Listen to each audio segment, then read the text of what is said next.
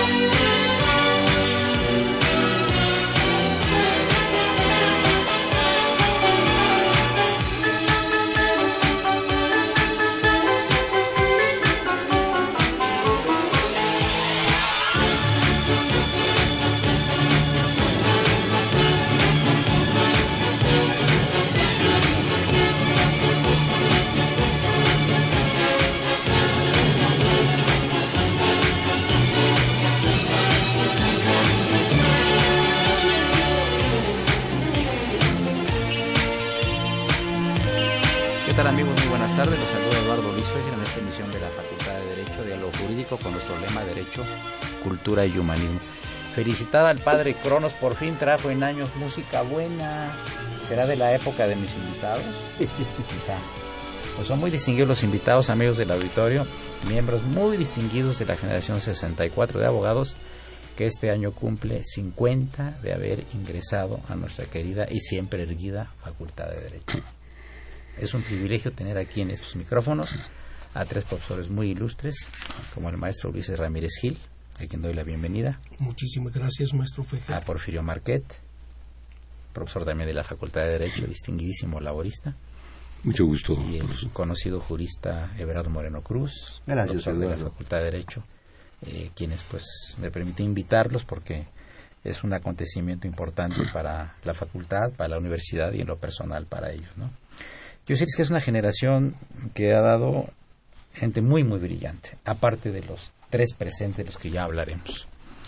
Tienen a un presidente de la Suprema Corte, tienen un embajador en, eh, es en la ONU, el embajador Naciones Unidas. en Naciones Unidas, litigantes muy distinguidos. Eh, ¿Quién es más, Ulises, por ejemplo, que te recuerdas? Ustedes se recuerdan hacia la limón de los miembros de su generación 64 de abogados. Sí, claro. Bueno, tú ya lo decías, el señor ministro presidente de la Suprema Corte, don Juan Silva Mesa. En el orden judicial también Adriana Cabezut, que es magistrada en el Tribunal Fiscal Administrativo. En el orden del litigio, pues tenemos a Juan Velázquez, destacado litigante. Tenemos también a Carlos Pastrana, Ángeles. Tú mencionabas, Porfirio, algún otro litigante. A Eulalio Hernández. Eulalio Hernández. Ya mencionaba eh, nuestro amigo Ulises en la diplomacia a Jorge Montaño, que es embajador en la ONU y fue embajador en los Estados Unidos. En los Estados Unidos. En los Estados Unidos. Sí, sí. Y también tenemos, bueno, pues dentro de la, de la política tenemos a Rodolfo Echeverría, que fue hasta subsecretario del Trabajo. Tenemos también a Ricardo García Villalobos, subsecretario de Gobernación. A Ernesto Luque, lamentablemente fallecido, que fue senador de la República ¿A quién más mencionamos dentro de la política? A ver, bueno, Everardo Moreno Cruz, aquí presente, que fue su procurador de la República y precandidato a la presidencia de la República. Pero además yo quiero agregar lo siguiente. Eh, siempre hay que poner las cosas en la dimensión que corresponde. de los eh, muy jóvenes venían prácticamente del kinder e ingresaron directamente a la facultad. pues están Everardo Moreno y Porfirio, Porfirio Marqués, apenas eh, estaban en el umbral de los 15, 16 años cuando están entrando a la facultad. Y fueron, además siempre lo he dicho, atrás y frente a ellos, destacados compañeros como estudiantes, cada uno en su ámbito, en su especialidad. Eh, ahorita que mencionabas lo de Jorge, es cierto, es un hombre muy brillante en el campo de la ciencia política, pero también podemos agregar alguien en el campo de la comunicación, Alfonso Zárate Flores. Alfonso es un agente muy brillante, muy destacado, ¿verdad? Podemos destacar también entre la judicatura a Alfonso Adolfo Aragón Mendía, ¿verdad? Que es magistrado también dentro de la estructura del Poder Judicial de la Federación, aparte de nuestra querida amiga Adriana Cabezud. Y también, pues, en el campo de la academia, que ah, desafortunadamente nos pudo acompañar, pues, María Elodia María Elodia Prestigiosa. prestigiosa. ¿por qué no vino? Pues yo le dejé la invitación probablemente haber tenido aplicación de examen. Sí, estamos en exámenes Pero todos le mandamos el saludo con afecto y respeto para María Elodia. Y claro, mencionamos a gentes que destacaron, por ejemplo, el caso de Ricardo. Ricardo fue un gran académico, fue un gran administrador público y un hombre de profunda sensibilidad. Así es, y ahorita que hablas de Elodia, déjenme que les platique algo interesante que quizá ustedes no saben una de las personas que mejor canta la canción Cuando calienta el sol es Marielodia Robles. Ah, le voy a decir a la que en la facultad. No sé si a ustedes les tocó que el, con motivo del Día del Maestro hacíamos alguna festival en adentro del salón para algunos profesores. Recuerdo cuando festejamos a Iván Lagunes de, de, Derecho Civil, a Ernesto Flores Zavala, quien era nuestro director en la facultad y nos daba Derecho Administrativo. Y los estudiantes llevábamos refrescos, pastel, sándwiches y cada uno hacía alguna cosa y Elodia cantaba cuando caliente el sol Preciosa aquí en canción, la playa. además, ¿verdad? Preciosa canción. Es bellísima la canción. Sí, sí, sí. Pero eran eh, festivales, fiestas que hacíamos en el interior del salón. La cantaba Trini López. Claro. Sí, así es. ¿Quiénes eran los uh, más famosos artistas de los años 60 que ustedes escuchaban? Pues yo creo que... Elvis Presley, ¿no? Elvis Presley. Era uno de ellos. Eh, Rafael. Claro. Rafael como que empezaba, ¿eh? Así es, así es. Yo me recuerdo haber estado en Europa en 1967 y visité por primera vez varias capitales y estaba anunciado, por ejemplo, en la en la plaza esta la Plaza de España de Roma, en la Trinidad del Monte, un letrero enorme que decía simplemente decía Rafael con PH. Sí. Igual estaba en París, Rafael con PH, estaba en Berlín, estaba en muchos lugares, muy interesante. Sí, Rafael me acuerdo que vino a México bueno, a nosotros nos tocó, cuando nosotros entramos a la facultad, fue en el año 64, era presidente el licenciado Adolfo López Mateos. El primero de diciembre tomó posesión el licenciado Díaz Ordaz. Tomó posesión, e, era el jefe del departamento, así se llamaba entonces, don Ernesto Peuruchur. En 1966 se viene el problema de Coapa y sale Ernesto Peruchurtu y entra don Alfonso Corona del Rosal y a la Dirección de Acción Social entra Jesús Salazar Toledano.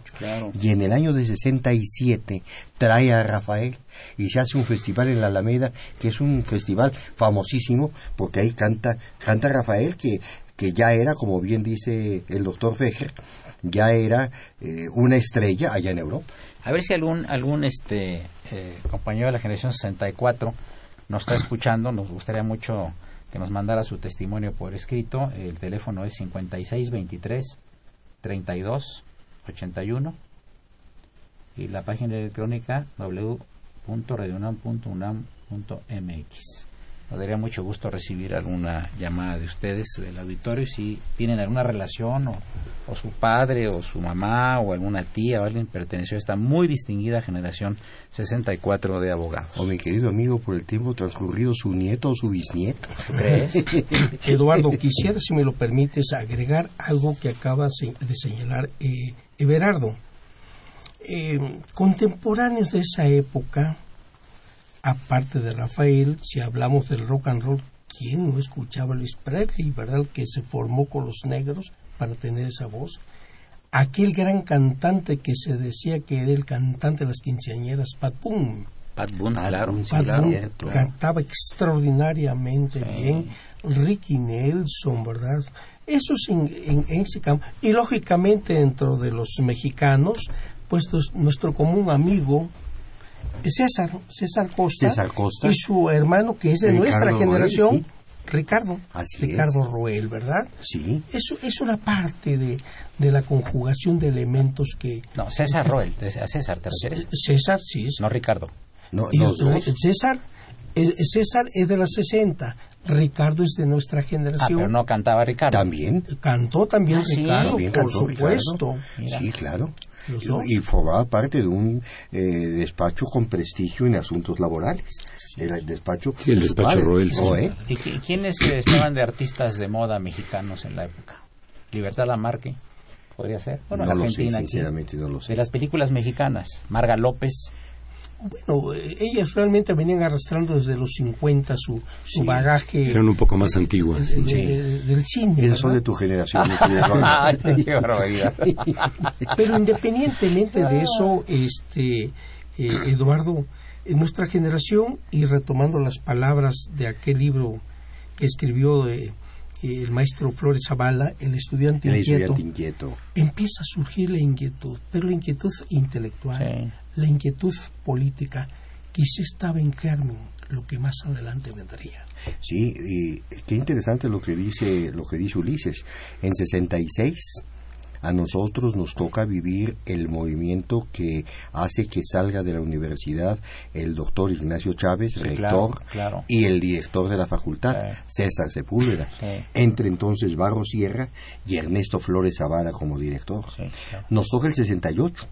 Nos toca el 68 cruzando el quinto año. Y ya no nos toca el inicio de una nueva administración que le abre las puertas a los jóvenes como nunca se le habían abierto el presidente Luis Echeverría, que tiene una gran apertura precisamente en un ánimo pues de superar todo lo que se había padecido y vivido en el 68. Muy interesante. Amigos, hablen 55 36 89 89 para ver si algún familiar, como dice aquí el maestro Verón Moreno, nieto, bisnieto o tataranieto de algún miembro de la generación 64, ¿no? Y sería bueno, antes de pasar al primer corte eh, musical, eh, que recordáramos a algunos maestros de la, facultad. Por ejemplo, a ti, ¿te, acuerdas de sus maestros de primer año? Por supuesto. por ejemplo. Lunes, miércoles y viernes llevaba de, de 8 a 9 de la mañana Derecho Civil con José Ramírez Castañeda. Estupendo maestro en Derecho Civil. Del 9 a 10, Introducción al Estudio del Derecho con Eduardo Sepúlveda sobrino del director, cuyo único mérito era ser sobrino del director. Martes, jueves y sábados, de 8 a 9. Sí, en esa época. Las clases eran de sábados. Martes, jueves y sábados. Hasta el año 72. Así es. De 8 a 9 a una gente a la que recuerdo entrañablemente y un hombre brillante, estupendo abogado, el doctor en Derecho Félix Pichardo Estrada. Claro. De 8 a 9. De 9 a 10, Economía Política con Ángel Martín Pérez. Excelente maestro. Excelente maestro. Muy simpático. Fue director de Aeronáutica Civil. Así es. Y fue secretario de Lázaro Cárdenas. Eso no lo sabía. De 9 a 10. Y de 10 a 11, Sociología con el maestro Arturo Sobrino un estupendo maestro, hombre joven, no dio muchos años eh, clase en la facultad. Ellos cinco fueron mis maestros en el primer año pero otros maestros que tuvimos que yo recuerdo mucho, don Ernesto Flores Zavala, Derecho Administrativo, Alfonso Sánchez Alvarado, que sigue dando clases, Alfredo, sigue, dando clases, de Derecho del Trabajo. ¿Cómo no? El maestro eh, Melo que nos dio constitucional que ya falleció. Andrés Melo. Andrés Melo Abarrategui. ¿Cómo no? el maestro fue presidente de la barra de abogados. fue y del Tribunal Federal de Conciliación y Arbitraje. Así es. Felipe Tena Ramírez. Ese ya no lo conocí yo. Que bueno él no nos dio el que nos dio filosofía del derecho fue este maestro tamaulipeco que también fue senador. Terán. Juan Manuel, Terán, Mata. Manuel Terán Mata. Que fue mi profesor también. El maestro Rubiel de Procesal Civil. El maestro Arnulfo Martínez Lavalle de Procesal Penal. Gran maestro. Sí, que murió, murió cuando era nuestro profesor Y entonces entró en su lugar, a petición nuestra, quien era su adjunto, el entonces todavía licenciado, y ya después se hizo doctor, don Pedro Hernández Silva. Ah, mira qué interesante. Fundador de la PAUNAM. Pues maestro, antes de, continuar con estas remembranzas tan agradables, eh, vamos a repetir nuestros invitados y el teléfono, el maestro Luis Ramírez Gil, el maestro eh, el maestro Eduardo Moreno Cruz y el maestro Porfirio Marquet. Soy Eduardo Luis Fejer, continúo aquí en Radio UNAM, es programa de la Facultad de Derecho, es el 860, no le cambie, gracias.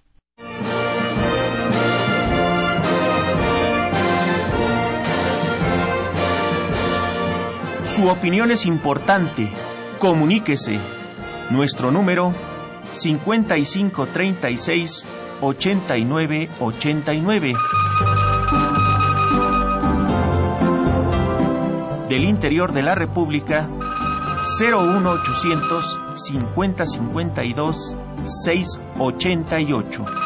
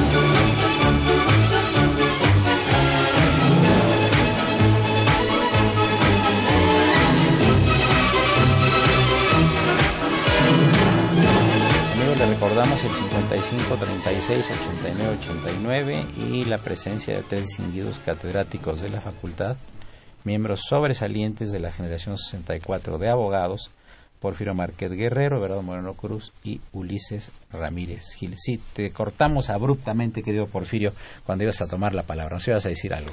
Bueno, iba a comentar que algunos de los compañeros de la facultad y de la generación que eh, siguen impartiendo cátedra en la propia facultad, eh, eran ya desde entonces, como estudiantes, adjuntos de algunos de nuestros profesores. Por ejemplo, aquí nuestro compañero Everardo Moreno, él era adjunto de Félix Pichardo, si mal no recuerdo, y Ricardo García Villalobos era adjunto de Pedro Estudillo.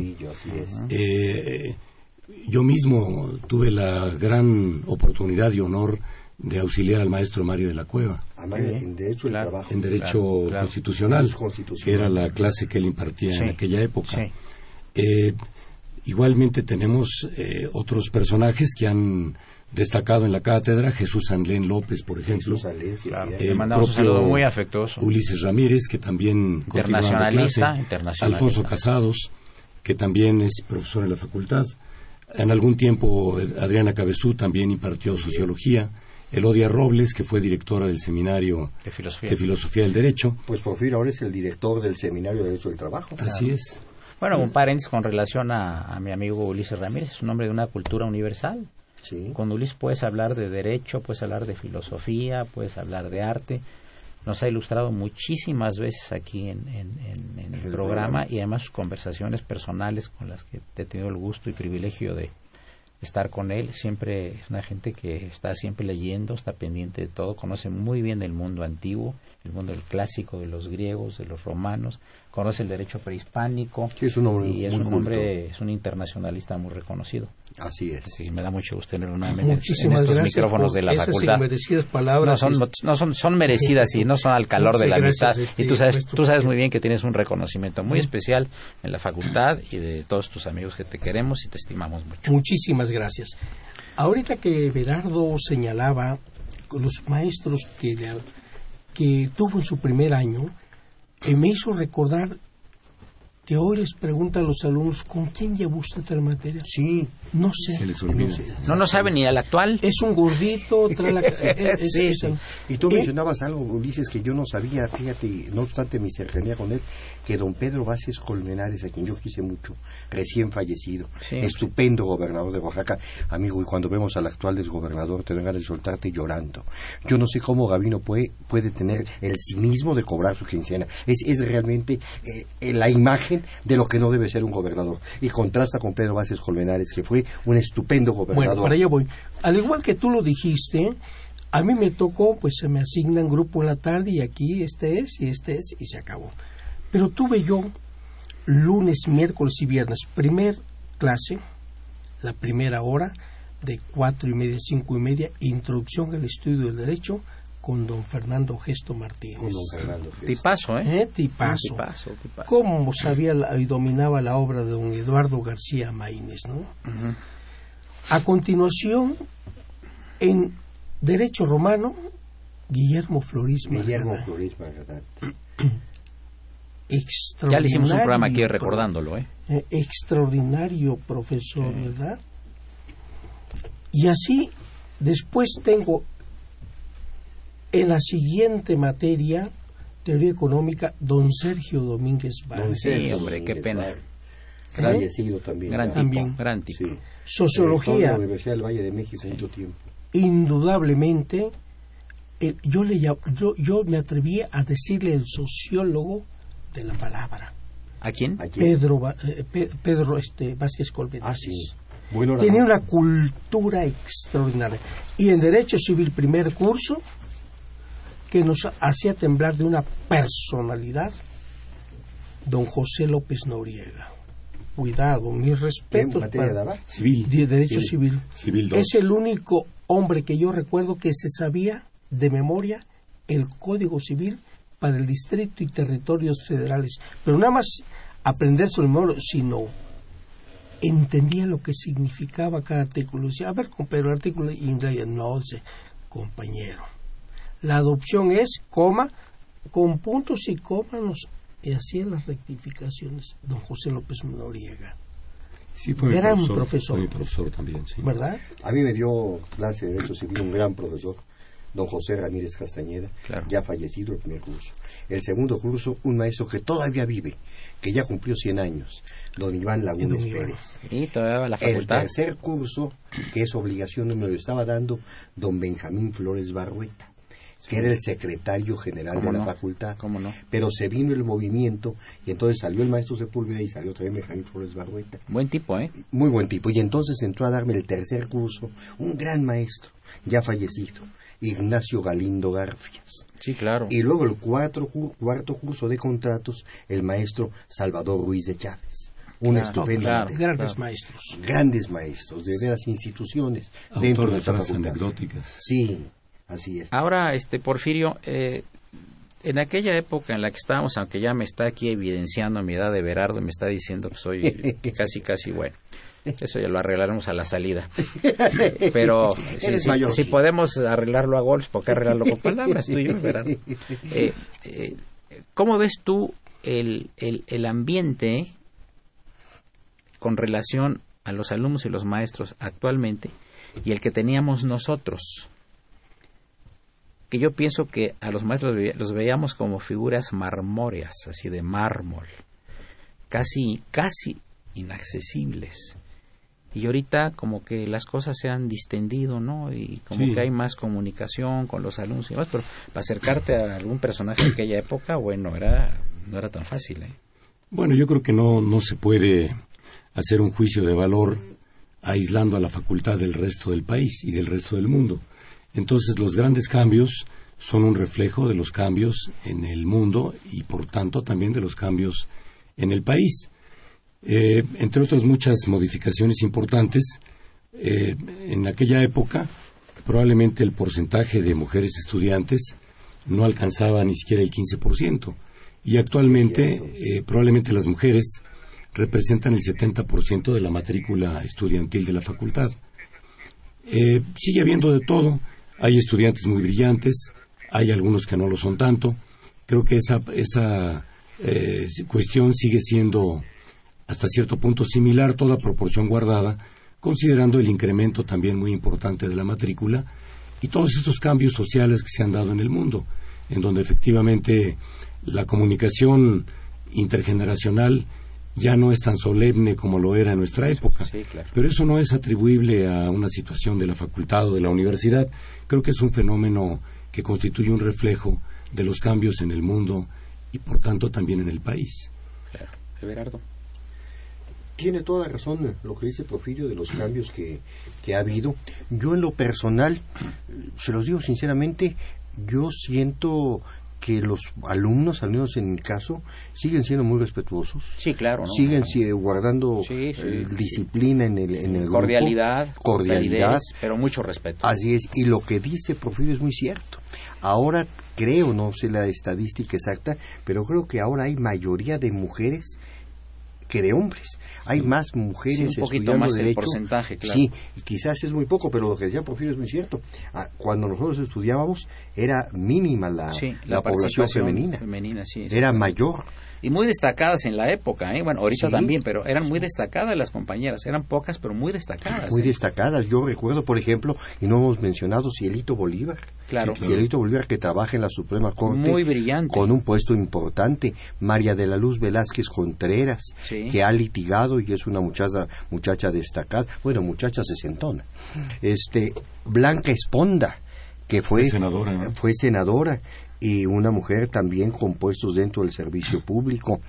Raquel Cuesta Mireles, una mujer penalista. que estuvo trabajando con Juan Velázquez. Y con Celestino Portepetit. Con Celestino Portepetit. Que también fue un profesor. Claro. A mí Derecho Penal me dio un estupendo profesor que fue don Fernando Castellanos Ten. Ah, de gratísima memoria. De gratísima memoria. no tomó clase con él, autor, que no lo recuerde. Sí, autor de un libro estupendo, Lineamientos Elementales de Derecho Penal, que es, no sé si lleva 40 ediciones, una cosa así. Creo que lo prologó el maestro este eh, Porte Petit. las primeras ediciones, sí, es de don Celestino. Ya falleció el maestro Castellanos, no sé ahora quién tenga los derechos autorales, pero sigue saliendo con Editorial Porroa. Sí, sí bueno, amigos, llegamos este, prácticamente a la parte media del programa.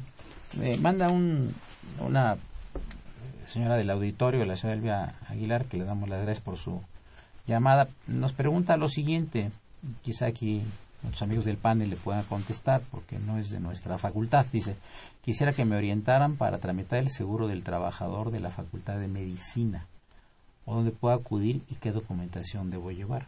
Yo siento que esto es directamente en la, la facultad, si se acerca. O la dirección de personal. La dirección de, personal de la, universidad. universidad. Bueno, queremos decirle que después del, eh, del corte musical eh, tenemos, eh, bueno, la pena de informarles que falleció el doctor Conrad Ratz, un distinguido historiador, curiosamente siendo austriaco, defensor de Benito Juárez.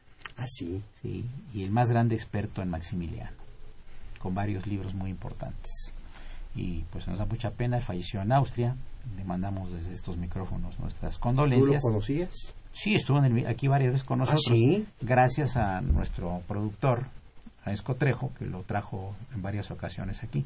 Y por cierto, Francisco Trejo, en homenaje a la memoria del distinguido Conrad Ratz, nos eh, trae, una, nos trae una remembranza de un programa de hace siete años aproximadamente, donde participó haciendo una defensa de Juárez frente a un profesor que venía de España y que eh, acusaba a Juárez de haber asesinado a Maximiliano cuando fue una ejecución de acuerdo con las leyes mexicanas y además así se le pero fue uno de los mejores programas que nos dio un premio nacional de, de premio nacional de locución ese programa precisamente. Programa que fue ideado y formado por el maestro Francisco Trejo nuestro productor y el famoso padre Cronos que hoy fue muy felicitado por traer buena música por primera vez en muchos años. Pasamos al corte y luego, eh, eh, después de eso, quiero invitar a Francisco que va, tiene, tiene una información sobre la Facultad de Derecho, una cosa musical muy agradable para todos ustedes, amigos del auditorio.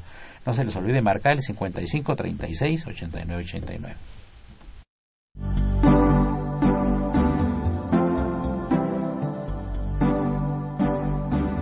Está usted escuchando Diálogo Jurídico Derecho, Cultura y Humanismo.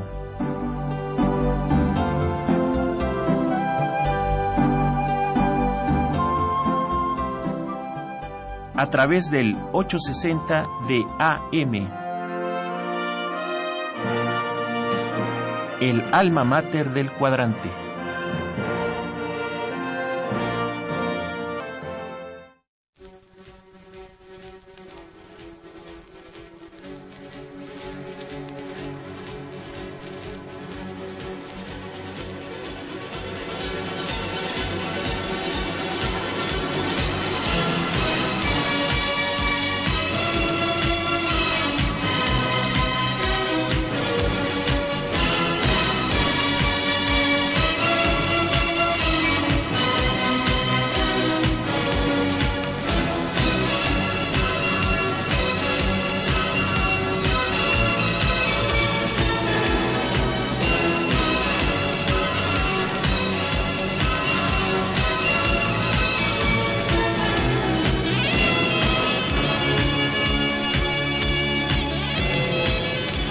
Por lo menos dos pruebas de que Maximiliano nunca es masón, nunca era masón.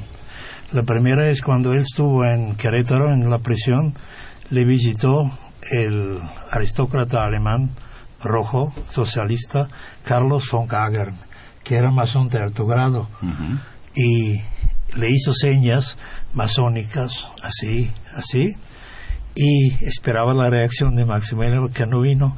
Maximiliano no reaccionó y en su libro uh, Vivos y Muertos, Carlos von Gagan escribe, y así sabía yo que no era masón. Otra prueba, Maximiliano sabía que en Roma uh, pues había un, un, rumor de que Maximiliano era masón, muchos lo pensaban, y entonces él mandó a su hombre de confianza, el conde de Resequier, a Viena, para que él dijera al nuncio papal que no era masón. Muy bien, amigos, le quiero quiero este eh, invitar aquí al micrófono a, a, nuestro productor Francisco Trejo para que haga un anuncio que es muy importante, por favor. Sí, claro que sí. Gracias, maestro. Muy buenas tardes a todos ustedes. Y creo que tiene que ver con el programa porque es música de, de los 60 cuando ustedes estuvieron en la facultad. Es un concierto sinfónico homenaje a Queen y a los Beatles Va a estar como director huésped Lois Clark. La invitada especial es la maestra Elena Durán en la flauta. Va a estar la Orquesta Juvenil Universitaria de Eduardo Mata y coros de las facultades de la UNAM este 27 de mayo en el Auditorio Nacional. Como les decía, va a haber 300 músicos en escena. Va a estar, repito, la Orquesta Juvenil, Universitaria Eduardo Mata. El director es musical es Jan Latan Koenig coro de las facultades de la UNAM, coordinados por el maestro Oscar Herrera, Lois Clark, que es el director, invitado, la maestra Elena Durán en la flauta, y va a estar el coro de la Facultad de Derecho, el cual, ahorita que hablaban de mujeres en la facultad, está dirigido por Gabriela Díaz e Ivette Guillén. Repito, va a estar el coro de la Facultad de Derecho, bajo la dirección de la maestra Gabriela Díaz y la maestra Ivette Guillén. Y también va a estar la banda de gaitas del Batallón de San Patricio. Repito, mañana, 27 de mayo, Auditorio Nacional, no se lo pueden perder, en punto de las 9 de la noche. Gracias. Muchas gracias. padre Cronos, por esta información. Eh, estamos recibiendo una felicitación de eh, la señora María González, ciudad satélite. Eh, dice muchas felicidades al programa y al panel, como siempre, hablando de temas muy útiles. ¿Cómo era el ambiente estudiantil y político en tiempos de que ustedes ingresaron a la, a la Facultad de Derecho. Eh, había mucha efervescencia, estaba el país tranquilo. Obviamente estaba tranquilo el país. Cuando estábamos en primer año, el presidente López Mateos estaba terminando su gobierno. Se celebraron las elecciones. Ganó el Partido Revolucionario Institucional con Gustavo Díaz Ordaz creo que el candidato del PAN era Luis H. Álvarez, no me, no lo tengo muy, muy presente. Tomó posesión del iniciado Díaz Ordaz el 1 de diciembre de 64. Comenzamos el segundo año de la facultad. La, la vida en la facultad era, era tranquila. El director de la facultad, el maestro César Sepúlveda, llevaba bien las cosas en la facultad. Sí era según lo decían los profesores, muy enérgico, muy estricto, pero esa energía no la veíamos nosotros como alumnos. La, la, vida en la facultad, la vida en la universidad misma, los niveles eran altos, indudablemente. El doctor Chávez fue un estupendo rector. Yo siento que se desarrollaba todo con normalidad. Es lo que yo veía. Yo en el año de 1967, cuando estábamos en cuarto año, comencé a trabajar en la delegación Álvaro Obregón el delegado era Joaquín Cisneros, hijo de don Joaquín Cisneros Molina, quien era el secretario privado del licenciado Gustavo Díaz Ordaz. Y yo siento que pues había tranquilidad. Lamentablemente, bueno, se desencadenaron los hechos a principios del 68 con ese enfrentamiento entre la preparatoria. Eh, eso fue en 66, tienes toda la razón, pero los hechos del 68, digo, se desencadenaron con el enfrentamiento de la vocacional 5 y la preparatoria Isago Choterena. En 66 fue por otra cosa, en 66 fue el movimiento interno de la Facultad de Derecho encabezado por Leopoldo Sánchez Duarte, ya fallecido, por eh, eh Payán, eh, por este amigo Castro Bustos, ¿no? Castro Bustos, no, lo recuerdo. Dantón Guerrero. Enrique Rojas, sí. Rojas Bernal. Rojas Bernal, así es. Espiridión. Espiridión Payán. Payán. Así es. Leopoldo Sánchez Duarte ya falleció, ¿verdad? Yo, yo tengo entendido que no, porque hace dos años me lo encontré y... Estaba pues, vivo. Estaba vivo, no, ¿verdad? te vayas a encontrar ya. Mande, sí, también. Fíjate... Eh, Rodolfo Flores Urquiza. Rodolfo Flores Urquiza. Claro. Sí. Fíjate, eh, acompañando este eh, eh, una mayor información lo que dice Berardo. Es cierto, todavía veníamos, fue una generación de, de ideas y sobre todo mucho idealismo. Éramos muy idealistas. Se perfilaba la cultura entre todos los estudiantes. Pero yo creo, y como expresó Porfirio, eh, el detonante de lo que vino en el 68 fue lo que se presentó en el 66. Nuestra generación es histórica, aunque presumiblemente en el 68 acabamos, sabemos que en el fondo no fue del todo así, porque una gran mayoría de estudiantes veníamos de provincia y los padres dijeron, vente para acá, ¿verdad? Y hasta el 69 van terminando. Y muy pocos en el 69 llegaron a recibirse porque pero creo inquietudes. Yo me he atrevido a decir, a expresar que las ventajas, las virtudes que tienen hoy las nuevas generaciones, su origen, sus profundas raíces, está en nuestra generación. Nuestra generación sentó las bases para el cambio en este país. Y se nota porque después muchos empezaron a participar en la vida pública, yo me acuerdo que yo tenía la posibilidad de haberme ido a estudiar un posgrado a, París y, eso que expresó el licenciado Echevarría, tenderle la mano a los jóvenes y ver que llega nuestro amigo Ignacio Valle y otros más, Juan José Berem, a posiciones, pues vamos a creer en estas lo Lo que tú dices es muy cierto y es algo que se ha desestimado. La importancia de Luis Echeverría en el gobierno del país es fundamental. lo que tú has dicho, Ulises. El 68 es un momento muy difícil que se vive en México y Luis Echeverría llega y le abre las puertas a los jóvenes. Y es un movimiento transformador el sexenio de Echeverría. Era, como alguna vez se comentó, era un presidente en campaña. Me recuerda de alguna manera cuando veo al actual presidente Peña Nieto moviéndose por tantos lugares y estando presente en tantos sitios, me recuerda a, Luis Echeverría que iba a todos los lugares y quería estar cerca de los problemas, como ahora también lo pretende hacer el presidente Peña Nieto. Lo que dice Ulises es muy cierto, de cómo fue importante esa generación, no porque estemos nosotros, sino por el momento en el que, en el que se dieron los, las cosas que estamos refiriendo. Ahora, si por ejemplo eh, tomaras tú, Everardo, es una pregunta que le voy a hacer a los tres, tomaras eh, un solo profesor, tuviste muchos muy brillantes y que te impactaron mucho. De todos los que tuviste, en los años que estuviste de, de alumno de la Facultad de Derecho, ¿quién fue el que más te impresionó y el que más profunda huella dejó? Es muy difícil la pregunta, pero la respondo rápidamente. Félix Pichardo Estrada. ¿Por qué? Por su cultura, por su conocimiento del derecho. ¿En qué área? ¿En romano? En derecho privado, esencialmente. Un gran litigante en derecho privado. Por sus preocupaciones sociales, por su amor a México y por su deseo de servir a la universidad. Te he dado cinco razones por qué me impactó de manera significada Félix Pichardo Estrada.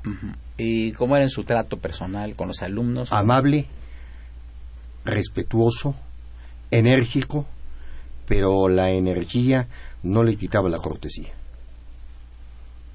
Un hombre corpulento, ¿verdad? Un hombre alto, fuerte, acuerdo que murió muy joven, murió de 49 años de edad. Sí, sí, sí. De un infarto fulminante. Y yo le paso la misma pregunta a Porfirio Marquet Guerrero. Bueno, yo tampoco necesitaría mucho tiempo, sin duda, don Mario de la Cueva, eh, con quien cursé Teoría General del Estado eh, y Derecho Constitucional, independientemente de que en el ámbito del derecho del trabajo, al cual posteriormente por eh, los azares del destino he dedicado prácticamente 45 años de vida profesional, que es eh, el tiempo que ha transcurrido desde que pudimos terminar la carrera, eh, está reconocido también como la máxima autoridad. Muchos de los atributos que Everardo menciona para el profesor Pichardo pueden también ser aplicables para el maestro de la cueva. Él tuvo eh, un paso muy brillante por la universidad, fue director de la Facultad de Derecho. ¿En los 40 sería? Eh, no, fue director de la facultad en los 50. Los 50. Pero previamente en los 30 fue rector de la UNAM. Sí, ¿verdad? De 1938 a 1940. Había sido previamente secretario general, un secretario general muy joven. Sí. Y tuvo también en la vida política del país y desde el punto de vista jurídico un papel destacado, probablemente muy, no muy visible, porque él fue el secretario y proyectista del ministro de la Suprema Corte de Justicia, que elaboró el proyecto de negativa de amparo a las compañías petroleras y que propició la expropiación de la industria petrolera en 1938, junto con Eduardo García Maínez. Entonces fue un hombre muy destacado en la vida profesional y en la vida universitaria y también como catedrático formador de muchas generaciones, al grado de que actualmente en la universidad pues tenemos múltiples auditorios que llevan su nombre e incluso un circuito Mario de la Cueva en donde está el Instituto de Investigaciones Jurídicas. interesante. Ulises, tienes tres minutos para explayarte. No cabe duda que es muy difícil decir quién o quiénes. No quiero dejar nada más de mencionar a don Oscar Treviño Ríos, que me enseñó los caminos del derecho internacional. Pero quien me dejó una profunda huella en el campo de la filosofía del derecho, el hombre que fue de los fundadores del Partido Acción Nacional, pero era un gran filósofo del derecho, don Juan Sánchez Navarro. Claro. Gran filósofo. Qué curioso, yo me inscribí con él en la tarde. Y era la última hora. Hasta los que iban al fútbol, todos nos quedábamos y se pasaba una hora más de la hora de clases y ahí estábamos todos. Y además gran empresario, porque es, rarísimo, un filósofo del derecho y gran empresario. Era brillante su clase, yo nunca Brillante en su clase. y siempre hacía alusiones a don Adolfo López Mateos, dice, como un gran mexicano. Nos enseñó las raíces profundas. Dice, usted quiere estudiar Derecho Internacional, conoce la estructura filosófica de la antigüedad, cómo se fue tejiendo todo esto, ¿no? Indudablemente, don Juan Sánchez Navarro me dejó una profunda huella, que tiene esta virtud. Era un hombre también muy elegante en el vestir, muy correcto. Cada día traía un carro distinto y decía, jóvenes, hay dos plazas, yo voy por revolución, no puedo llevar a nadie más. Pues por pena le decíamos siempre, pues no, maestro, nos daba pena, ¿no? De, coches deportivos, entonces. Coches deportivos que utilizaba él. Elegante, caballero, y siempre invitándonos a que profundizáramos en nuestro pensamiento. Tenemos llamadas del auditorio. Dicen, la generación del 64 también es Miguel Alberto Reyes Ansúrez, que es magistrado de la sala, de la quinta sala civil Saludos, señor José Luis Cárdenas, de la delegación Tlalpan. Muchas gracias. El señor eh, don Felipe Guzmán nos sugiere un programa. Tengo muchas ganas de un programa dedicado a los comunicólogos y su interacción con el derecho. Le prometemos estudiar su petición y seguramente la haremos. Ya la comentaremos con el padre Cronos, que es el que hace toda la programación aquí. Eh, continuamos unos minutos. Esto es el 860 Radio UNAM, es el programa de la Facultad de Derecho. Gracias.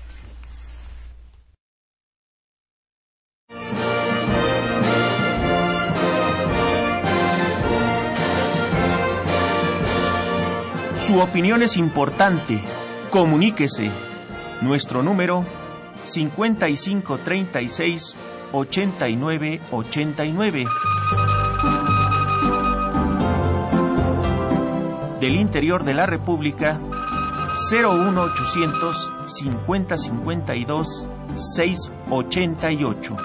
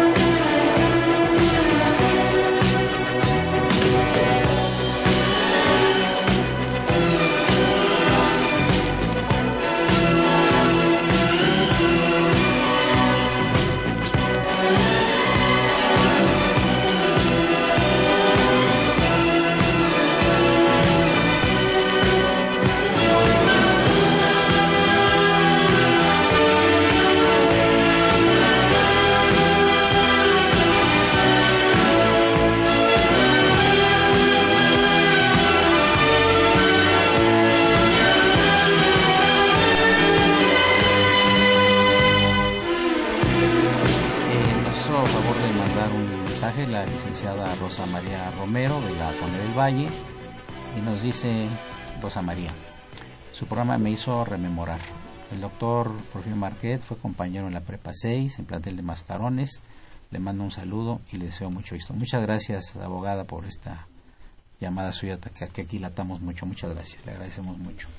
Eh, eh, pues ya llegamos a la parte prácticamente final del programa. Yo quisiera que llegáramos a conocer. Lo que, lo que no me has eh, evidenciado, mi querido Everardo, es que yo fui alumno de la, de la secundaria 1, donde tu abuelo, Everardo Cruz, Salmerón, era el director. Así es, la secundaria número 1 que está en la calle de Regina 111. Sí, César. Ruiz César A. Ruiz. Sí, mi abuelo fue director de esa secundaria muchos años y sé que tú fuiste de los brillantes alumnos que tuve esa Simplemente alumno, pero eh, tuve mucha cercanía con él y luego cómo cambia la vida y me voy encontrando en la Facultad de Derecho a su ilustrísimo nieto, don Everardo Pues sí, sí, mi abuelo fue médico. Él gran educador, ¿eh? Un gran educador. Entre los alumnos brillantes que tuvo mi abuelo, el doctor Everardo Cruz, mi padre también fue maestro, entre los alumnos brillantes que tuvo está Eduardo Luis Fejer. ¡Qué barbaridad! Luis Echeverría, José López Portillo, eh, los expresidentes mencionados, López Portillo y Echeverría, fueron sus eh, alumnos en la secundaria 3. Fíjate. Y también mi padre, Gustavo Moreno Uruchurtu, fue profesor de ellos. Fíjate nada más. ¿Tu papá qué clase daba? Mi padre daba civismo. Civismo. Y mi abuelo... ¿En secundaria o en la prepa? En, en secundaria. En secundaria. En la secundaria 3. Y mi abuelo creo que también mi abuelo era médico, pero no daba biología, daba, daba tengo entendido que historia. Sí, sí, sí, sí, sí, sí, sí. Una figura muy interesante del señor, un señor, un señor, un caballero sumamente elegante. Usaba chaleco y leontina, es de esos, de esos este, relojes de oro con cadena y no se nos quedaba viendo que llegáramos temprano ahí en la, en la famosa secundaria uno que qué maestros tenía maravillosos ¿eh? y de un origen tanto mi padre como mi abuelo de un origen muy modesto. Mi abuelo nació en Oaxaca se quedó huérfano de padre porque mi bisabuelo estuvo en la batalla de la Carbonera y perdió la vida. Y entonces vivían de la pensión que entonces era decena cada diez días a los soldados que habían muerto les daban una cantidad a mi a mi bisabuela Teresa y con eso sostenía a sus hijos. Después mi abuelo estudia para maestro y se viene a México y estudia medicina. Y bueno, pues eh, las historias de esas generaciones que son, parafraseando a Luis Donaldo Colosio, hijas de la cultura del esfuerzo, ¿no? Que poco a poco se fueron haciendo. Totalmente. ¿Cuál es tu conclusión, querido maestro, brevemente, Ulises Ramírez Gil? Bueno, simplemente volver a reiterar que esta generación de nosotros, ya se ha mencionado, que ha dado hombres ilustres, no dudo que hay una gran mayoría que ya han pasado, están pasando la historia, con profundas preocupaciones sociales, no individuales, con profundas preocupaciones sociales. Quiero destacar que Jorge Montaño, en su, por segunda ocasión, representación de México en la Organización de Naciones Unidas trabajó fuerte para que nos dieran un reconocimiento que nuestro ministro presidente, que es de nuestra generación, fuera a recogerlo en materia de derechos humanos. Entonces, es un hombre no improvisado, conoce profundamente, y quiero destacar algo de Jorge, ¿verdad? Que es un hombre que es conocido y reconocido en toda la comunidad internacional le ha entregado mucho a México para bien del propio país. ¿Él no dio clase en la facultad, Jorge? No. Jorge estudió al mismo tiempo las dos carreras. ¿Cuál? Derecho y Relaciones Internacionales. Mm.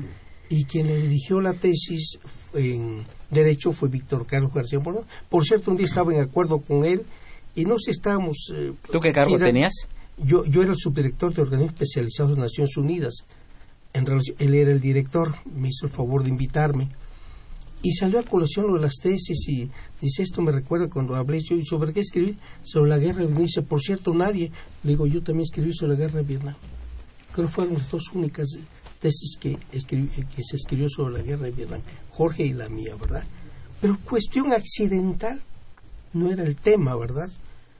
Y así como él encontramos, sería prolijo que reiterar, gentes que se han distinguido, que han destacado y que estoy seguro que en el esfuerzo cotidiano de todos los días seguirán aportando mientras tengan la luz de la inteligencia y la vida, aportando lo mejor de sí para este país.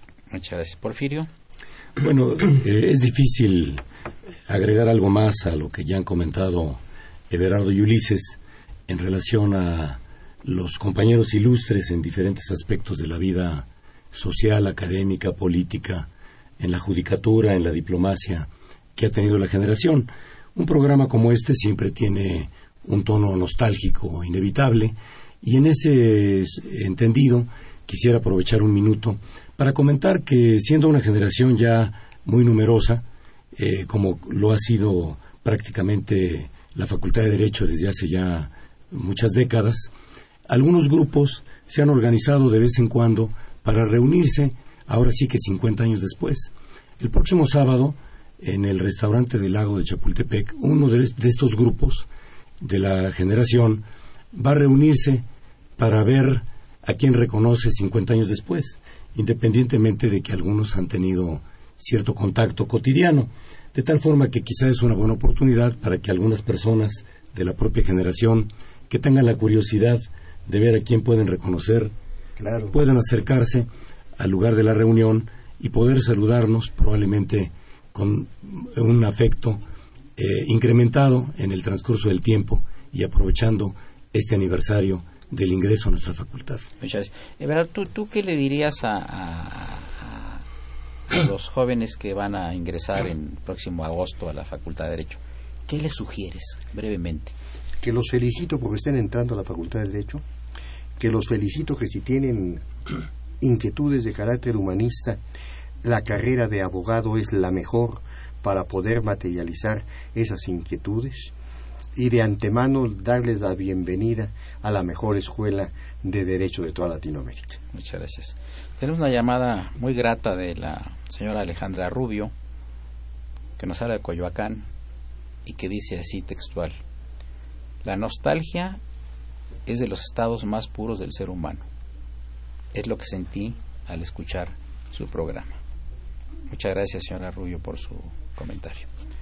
Amigos, llegamos a la parte final del programa. Yo agradezco muchísimo la presencia de Verado Moreno Cruz, distinguido jurista, político, eh, gran litigante. Muchas gracias. Maestro eh, Porfirio Marquet, distinguido jurista también, básicamente en la área laboral, y el internacionalista Ulises Ramírez Ruiz.